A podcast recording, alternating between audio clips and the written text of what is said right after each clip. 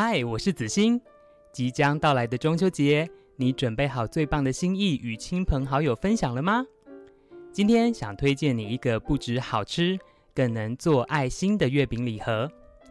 台南市潮兴基金会的憨心人品牌，是由基金会里一群重度与极重度心智障碍的孩子们，透过烘焙制作，共同学习、成长与生活的烘焙工坊。今年他们所推出的憨心人中秋月饼礼盒，以台南人情为主轴，里面有好吃的蛋黄酥、黑金红豆马吉酥与精选在地食材制作的美味果干，共有两款礼盒可以供您选择，分别是五百三十元与七百三十元，绝对是你中秋送礼自用的最佳首选。详细订购资讯与商品介绍。请借本集资讯栏。小男生邀请你一起吃美食、做爱心，让美好与爱持续在社会里发生。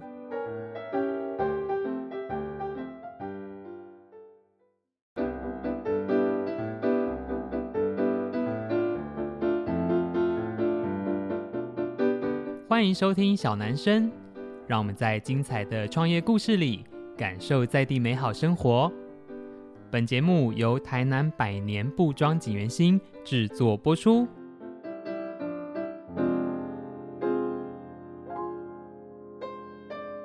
Hello，大家好，欢迎收听小男生小老板的台南生活，我是景元兴小老板子欣。呃，这几年呢，其实大家一直都很想创业，对不对？然后我们自己的 podcast 频道里面，其实也有很多集在聊创业的题目。那不管是卖糖果的啦，或者做各式各样的事情的，其实我觉得创业很有趣，是它不止变成好像哎现在很流行的一个话题，重点是它在里面实践的每一个创业者他想象中的人生样貌。好，所以我们今天呢，一样是要来聊创业这一个题目。然后我们的特别来宾，他的工作我觉得在台湾算是蛮特别的，因为像大家可能。看一些创业，就是说啊，不然就开咖啡厅啊，卖吃的啊，做文创啊这样子。可是呢，我们今天这一个特别来宾呢，他卖的是一种服务。好，那这个服务是什么呢？我们说白话文就叫做帮你整理东西的服务。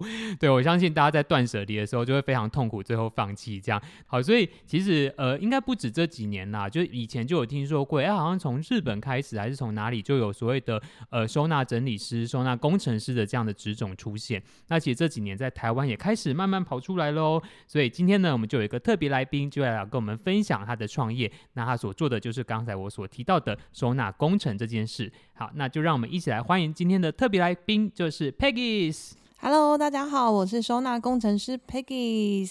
但收纳工程师这个呢，应该算是我自己取的。啊、是，呃，以这个职业来讲，一个正确应该是收纳整理师，啊、或者是甚至大家会觉得是整理师。嗯嗯嗯嗯。那你一定会觉得说，为什么叫做收纳工程师？嗯，为什么？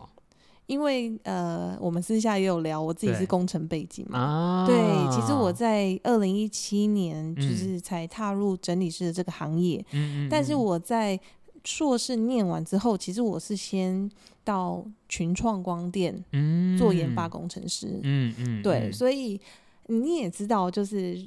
设一个嗯粉丝专业的名字，需要有一个，尤其是在南部，对，很需要是一个很响亮，然后可能容易被记住的名字。嗯嗯。嗯，但是那时候我一个呃念那时候念行中山行销所的朋友，嗯、他就说：“嗯、呃，你做收纳，然后又是工程师，要不然就叫收纳工程师好了。嗯”嗯嗯。嗯，所以变成是你可能会误会，就是哎、哦，收纳工程师好像是一个职别，其实不是。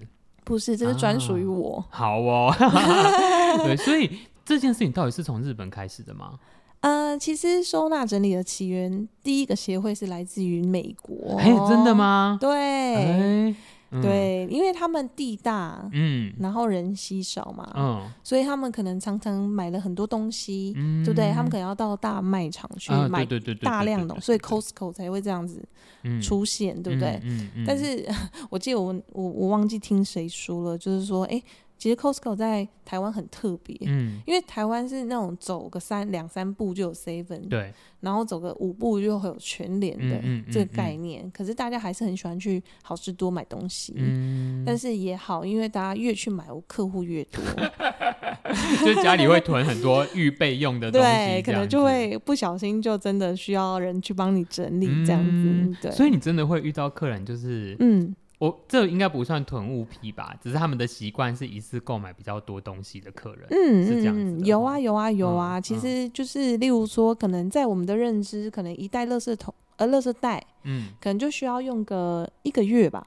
一袋垃圾袋，大概，诶、嗯，不是垃圾袋，垃卫生纸。哦，差不多吧。如果看家庭人数，对不对？就是看家庭人数，还有大家使用的，对对对对对速度嘛，对不对？但是通常大家都会买五六袋以上。嗯，对，甚至是我看过，呃，买好事多，因为我每次去卖场，我都会观察大家的购物行为，嗯、对对对，我看一下有没有潜在客户这样子，对。盲递名片，没有啦，开玩笑的，嗯、就是我会看一下说，哇，你你买了五袋，那你想必你家里一定要有这五袋的空间吧？对，所以我就也去到很多客户家，发现他们有时候囤的不是物品，而是一种安全感。嗯、对，是，是，嗯、是没错，他们不喜欢那种把物品使用完那。他要用的时候没得用的那个感觉，没错，没错。对，那他相信一定他一朝被蛇咬嘛，就十年就怕草蛇，他一定有，嗯，没有拿到某一样东西过，导致他决定他未来不可以再发生这种事情，所以他在他必需品一定会做囤货的动作。对，但是我会教大家去做一个调整，大家可以试看看。第一，当然我们就是要把空间限量出来，对，然后去确实的明白你到底可以买几袋。啊。例如说，哦，我我这个空间我只能买两袋好了，嗯，对不对？那我买回来我们就拆包装，嗯嗯，很多人会不拆包装，嗯，然后就是丢进去，对。对，一个空间或者塞进去，大家很喜欢说塞进去一个空间嘛，然后就开了一个口，然后就慢慢抽，对对，抽到有一天突然啊。怎么没有卫生纸了？嗯，有有没有有没有这种感觉？嗯嗯，嗯对，那变成是我自己是很喜欢拆包装的，嗯，因为这是一种就是，嗯、呃，我我不会说，因为我当我我整理师，我就不不买东西，嗯，我还是很享受那个买东西的过程，嗯，可是变成是我再回家，有一点像是仪式感，我会好好把它拆包装，嗯、好好把它放进一个空间，好好去了解说，哦。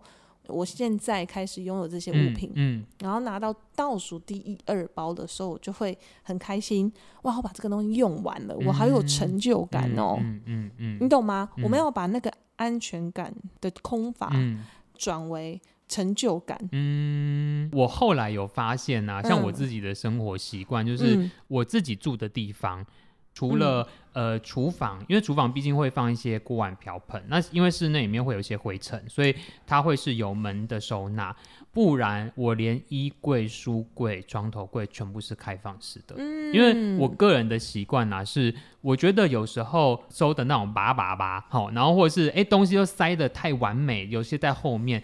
你根本就忘记你到底有什么，嗯，然后特别是对民生必需品来说，哈，你真的真的塞了很多肥皂或是牙膏啊，到后来那些过期不就很可惜吗？是，所以我自己的习惯是，当然我们不会一直去盘点说，哦，我现在还有三条牙膏有什么的，所以我比较懒人的方式就是，我尽量让我拥有的物品，甚至连衣服哦，都是我看得见的，嗯，因为这样子我才能够知道我拥有这些，那我要使用它们，不然我买它干嘛？又不是艺术品买在家里放。没错，这个是我自己在，这也算收纳嘛，哈，就是我我自己收纳的一种方式。没错没错，嗯，其实是很确切的知道你要的生活是什么。嗯嗯嗯，像有些人他呃他也很喜欢物品都看得到，嗯，可是是因为可能他收起来就会忘记，嗯，那有可能后面的含义就是他买太多，嗯，这样懂我意思吗？嗯嗯，对，所以其实也有很多呃。会觉得说，哎，会不会收完然后就找不到？嗯，其实是不会。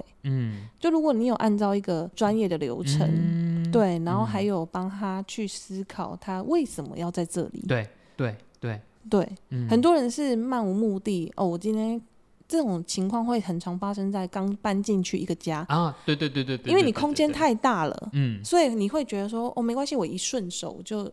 先先放到这个抽屉，丢到一个抽屉里面，没关系。嗯，但是日复一日，嗯，这东西一个东西变两个东西，两个东西变十个、二十、嗯、个、一百个，嗯，那你会有一点无法收拾，嗯，对。那因为大家现在外物越来越多了，嗯，甚至是我们可能在家的时间也是可能会想要划一些自媒体，嗯、对，看 YouTube，所以你真的每天晚上可能你有空闲的二三十分钟。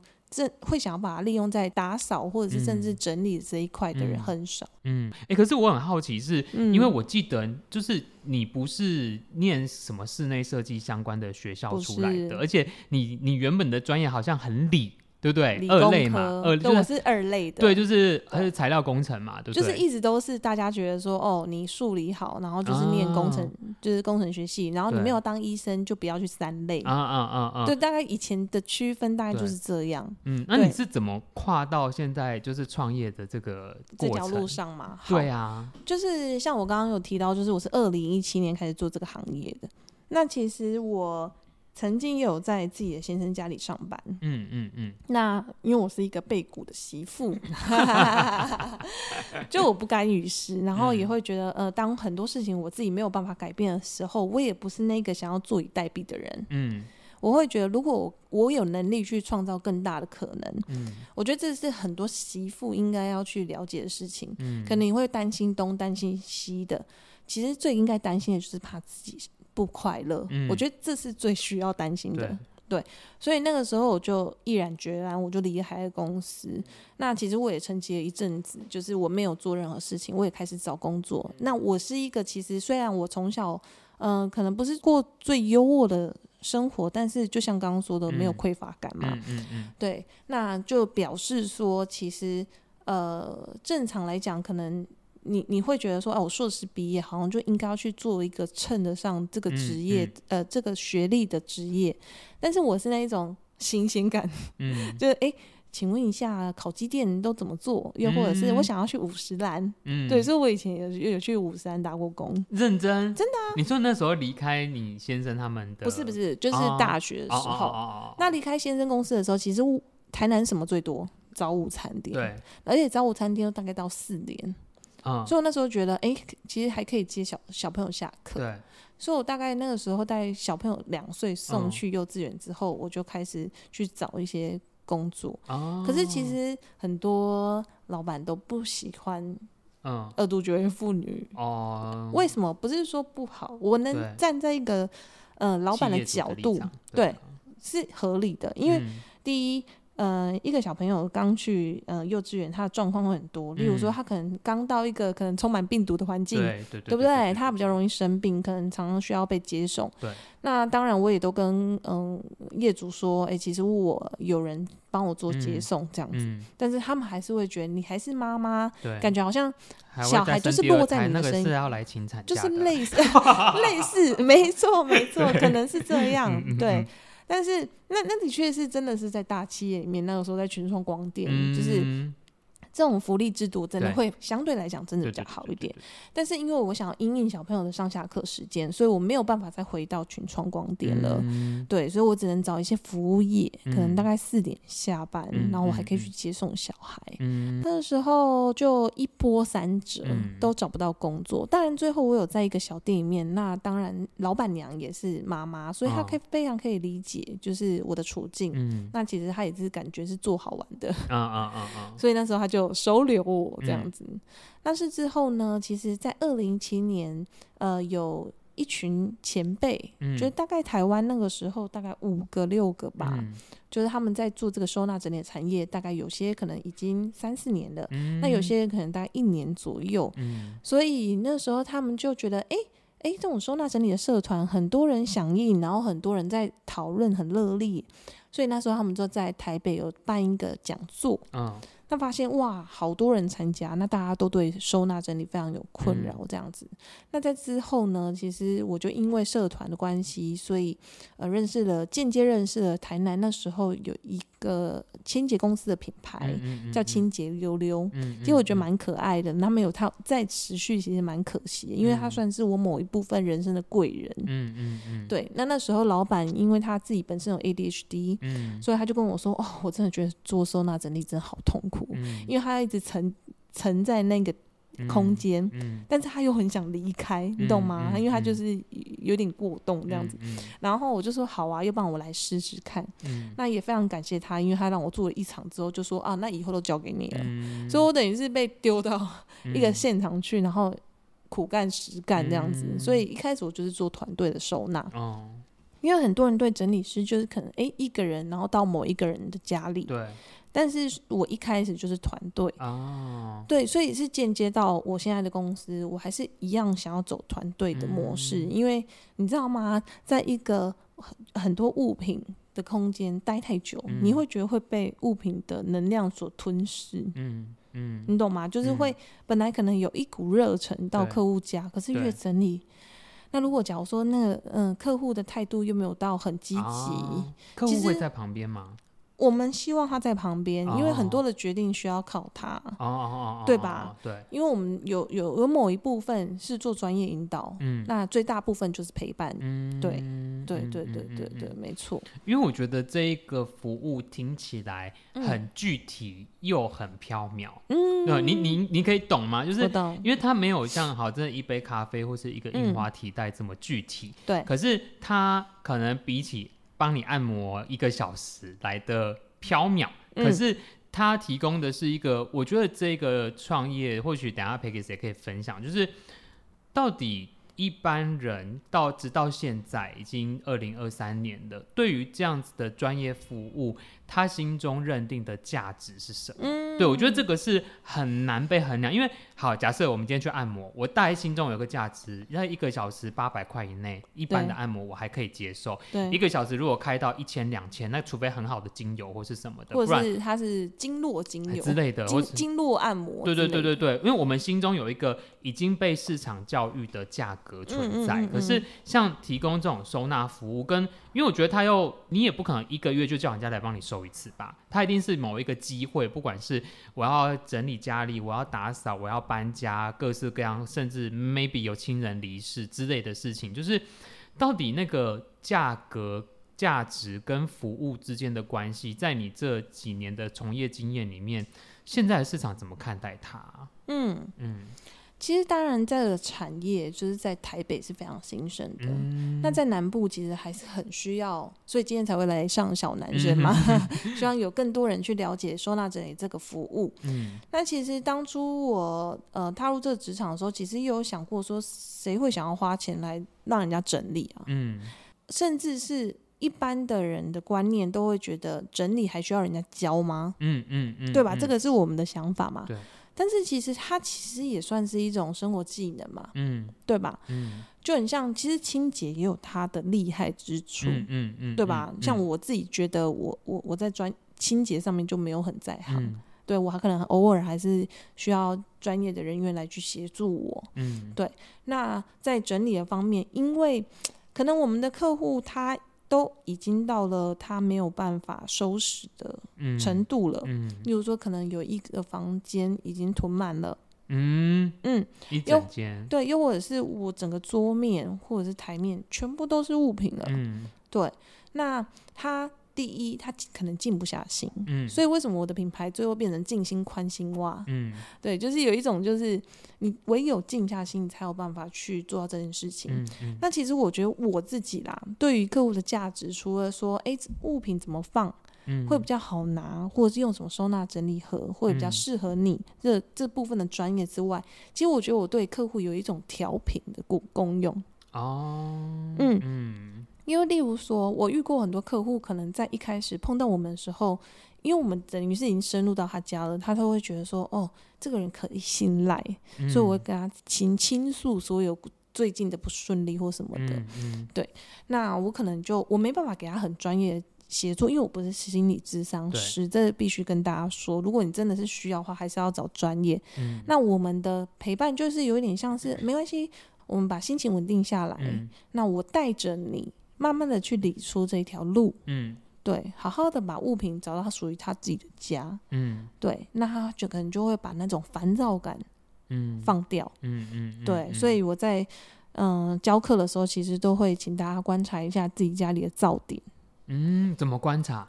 就例如说，我怎么看他就不是看这个地方就不顺眼，又或者是我拿这个东西的时候好绊手，好烦。哦、可是人会习惯哦，对，所以会到最后的凌乱，都是因为你忽略了这一些小细节。嗯，所以如果你真的要开始整理的话，你就可以针对那一些噪点去做一些处理。嗯，嗯，对。那通常客户他没有办法处理，就是因为物品累积太多了。对。又或者是他真的时间很少。哦。对，他需要有人有效率。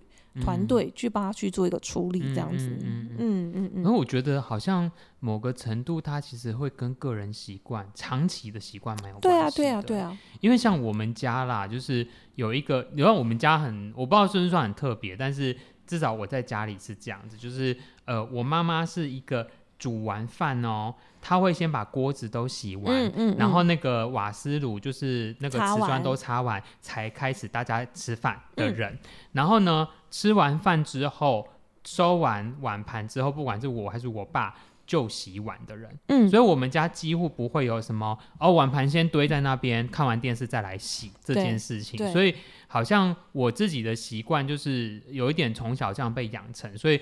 我就会很习惯的啊，垃圾就现在拿去丢，嗯，或者是这个东西就把它放回它原本该去的位置。因为我觉得很多事情，包含人生也是，如果当你的代办事项太多，你一直拖延拖延到一个不可收拾，或者是你一直乱放乱放到不可收拾，你最后 maybe 你就会放弃它，因为它。哎、欸，你如果每天是一，你知道三个月就已经快要一百了，哎、啊，其实它是很可怕的。所以我觉得，当然就是你可以，哎、欸，就真的很很不可收拾的时候，请一个专业人士，不管来收拾，或者是请一个智商师来收拾你的心，这样。对对。可是其实那个是一个长期累积的事情。如果你可以把你自己的习惯调整好，我觉得相对不管是空间的舒适度，或是心情的舒适度，都会好很多。嗯、那你想哦？如果当一个人他没有静下心的话，他根本没办法觉察自己的状态，嗯嗯嗯，对不对？对。所以其实为什么最后物品可以反映你的心灵？嗯，这也是这个部分可以去探讨的。嗯，所以我常常在教课的时候，我没有很喜欢单刀直入，就是在讲收纳整理，或者是在讲用什么收纳盒好。嗯，因为我永远相信，那都不是解决你家屋凌乱问题的一个，你懂吗？解法，我懂，那只是一个。当下可以解决问题的方式，可是它不是一个永远解决问题的对的那个模式。没错，没错，没错。所以我反而像你刚刚说模式，嗯，我就会把希望大家可以重新改变自己的生活模式。嗯，所以变成是我可能会让他作为，嗯，我之前有办一个活动叫“好好生活”的活动，嗯，那就是请你早上铺棉被，嗯，泡咖啡，对。对，观察噪点，对，就是透过这一类。让你慢慢慢慢从一些纷扰之中回到自己的家里，嗯嗯嗯，这样懂吗？嗯，就是因为常我们就是呃每天上班，对。不对？回来就哦天干被死，嗯，然后可能嗯老板机车，对不对？同事相处不愉快，那变成是这些负面都会让你觉得哇，我好想要有物品的囤积，我好像有零，我我需要吃很多东西，买很多，我才能满足，对对，所以其实。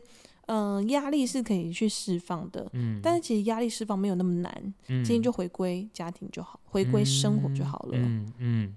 所以像 Peggy 你自己，就是这几年应该也服务了一些客人，有没有就是讲一个就好，就是让你印象很深刻的的案子，就是嗯，在这个整理这件事情上面呢？嗯，其实呃。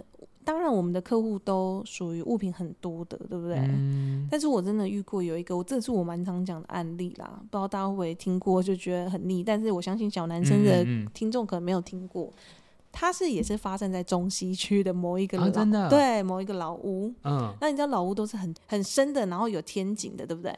然后那个时候呢，我我们清洁溜溜这个公司，然后就接到这个案子，那我们的业务部就问我说：“哎。”你有想接吗？因为照片看起来挺惊人的。他是要搬家还是要？没有没有没有，他就是原屋去做一个整理。他只是原屋整理？对，原屋整理整栋哦。哦。然后很多东西，而且东西物品的状态看起来不是很理想，就有点像回收的。嗯。哦。对，他是一位媳妇来一。来来找我们整理的，嗯、那我也可以非常能体会，就是诶，成为媳妇，然后嫁到人家家里，然后需需要去面对的很多事情，可能不一定是你原本的样子，嗯，可能你要去适应别人的样子，嗯，对，是非常辛苦。那他那时候是跟我们讲说，他的初衷就是希望可以清出一个房间，可以让他小孩未来出生，然后可以住这样子，又、嗯、或者是可以游玩。可是我们那时候去看的时候，真的状况不太好。嗯，我可以在一个家里面看到老鼠的化石，好夸张哦！对对对，就是都是骨头这样子。那而且他们呃婆婆已经离开很久，嗯，但是他们不能丢。但婆婆已经离开很久，对对对，对。那那个房子现在是空屋还是？没有，公公跟自己的先生还在。哦，好哦。然后对，然后我发现这个囤积不只是。整个是真的是整个家族，对，就是可能自己爸爸也是，哦、先生也是、哦哦哦。然后那个时候，我记得我们整个都整理完之后，我们只能尽全力。他是跟我讲说，顶楼就帮他整理到至少公公九十几岁嘛、嗯，然后之后可能就不知道会不会离开或者什么的。至少不要让他乱丢东西，哦，因为他可能，例如说 公公走，他可能哇，就是可以尽情的做自我了，嗯。可是他可能不小心丢到回忆的东西，那他可能会很自责。哦，对，至少让他知道说这一区什么，这一区什么，这一区是什么。但他说他单靠他自己的力量是没有办法，嗯嗯，而且他那时候说他嫁进来二到三年，每天都在整理。嗯，然后我看他，我碰到他碰到他之后，他身上都带就是贴膏药。哦。然后他们家中间有那种吊的那种机具，嗯嗯，他说他就是每天一怎么，例如说一楼东西搬到三楼，三楼东西搬到二楼，嗯，然后二楼东西搬到四楼，嗯嗯，这样去过他的婚姻生活，嗯，只为了想要孕育孩子，嗯嗯，对。然后我记得那时候在结账的时候，嗯，他就有有有有很感动啦，嗯，他就觉得说我们帮他的人生推进了好几年。哦，我我觉得这个工作听起来。呃，比我今天理解的更深呢？真的吗？对，因为 我觉得他不是只是说啊，你们家很乱，帮你们家弄干净，嗯，还是说啊，你就是一个不会断舍离的人，那我我们一起来决定什么东西丢不丢。嗯，我觉得他，呃，我今天听起来有更多的在于陪伴跟梳理这件事情，就是。呃，只是收纳它是一个过程，或是它是一个比较好理解的服务。嗯嗯、那当然，就像刚才提的，我们并不是智商，因为这是不同的专业类别，这样只是。呃，我觉得某种程度，就像有的人就啊，可能分手就东西全部丢掉。我觉得那其实就是一种你的告别的过程，一种仪式感。那只是我们今天提供了一个一来可以让你把你的生活空间变得更舒适的服务，二来是因为它毕竟还是一个人跟人之间的接触，它不是一个机器人去你家做做这个收纳工作这样。那它有一种一种陪伴的感觉，那去呃让你。呃，某个程度好像人生往前了一点，然后终于下定决心告别了一些什么。嗯、对，对我觉得这个是我今天理解完，突然就是对这个职种有一点敬意。所以我就觉得他不只是去你家，就像我刚才讲，不丢东西，对，不是不是，他就是像刚才听 Peggy 聊，就是我觉得有很大一块，它真正的价值其实是在这里，这样子。所以就是常常也会觉得哦，这工作好辛苦哦。嗯，对，这不只是劳累，对对，其实心心力也是需要的。嗯嗯，对，那有时候心力是来自于客户的反馈嘛。嗯，对，又或者是大家对这个职业的认同度。嗯，那呃，很多人都会觉得他不就是整理嘛。嗯嗯，但是他不知道说，原来透过整理，很多客户透过整理，透过梳理，他对他人生有多多的。勇气，嗯嗯嗯嗯，对，而且或许他透过我们在教导的过程当中，其实我也跟客户说，你看你在为物品去划分彼此之间的界限的时候，你有没有想过，其实你也开始学习怎么去跟呃你不开心的事情去做一个界限呢？嗯对、嗯嗯，其实都可以是看得出来的，嗯、对，很有趣哎，其实我觉得很有趣。开始觉得哎，对，但我们要进入这个产业，我还是花樱花就好。招募，招募。对，哎，那最后我想要问，就是 Peggy 是说，所以意思是说，哎，今天是如果我们听众朋友他真的觉得啊，这听起来好有趣哦，那他在什么样的机会底下，就是呃，或是怎么样？使用你们的服务啊，嗯、是，例如说，哎、欸，我今天我要搬家，那.哎、欸，我是请 Peggy 来帮我看看聊聊天，嗯、然后顺便看整理，还是就是到底一般来说的那种机会会是什么？那那个服务的流程大概又是什么？哦，好，嗯，